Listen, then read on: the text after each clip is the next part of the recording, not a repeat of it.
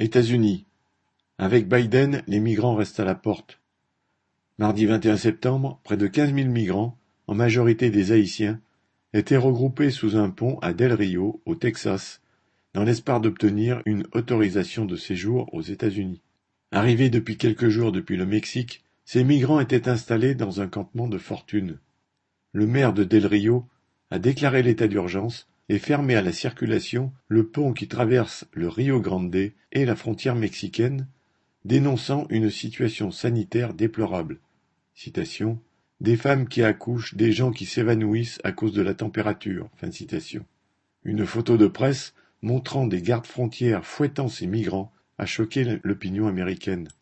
Ses adversaires républicains accusent Biden d'avoir attiré les migrants avec un discours moins ferme que celui de Trump, qui s'était fait élire sur la promesse, entre autres, de fermer la frontière entre les États-Unis et le Mexique par un mur payé par les Mexicains eux-mêmes. Mais depuis l'arrivée au pouvoir de Biden, 1,3 million de migrants, un nombre record, ont été interpellés à la frontière du Mexique. Certains ont pu espérer que la fin du mandat de Trump allait leur offrir plus de chances pour rejoindre les États-Unis, mais Biden n'a pas plus que son prédécesseur ouvert les frontières ou arrêter les expulsions de migrants. Fin août, des associations ont écrit au président américain pour lui demander d'arrêter les expulsions de Haïtiens, étant donné la situation terrible du pays. Mais dimanche 19 septembre, trois vols d'avions remplis de migrants expulsés ont atterri à Port-au-Prince, et six autres vols devraient suivre mardi 21 septembre.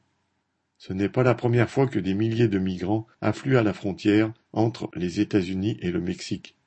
En novembre 2018, sous la présidence de Trump, une caravane de migrants venus de pays d'Amérique centrale avait pris la direction des États-Unis. Cela avait conduit au renforcement du partenariat entre États-Unis et Mexique pour les empêcher de passer.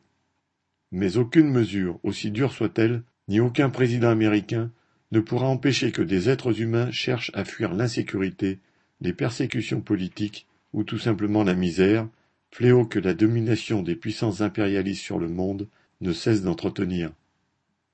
Hélène Comte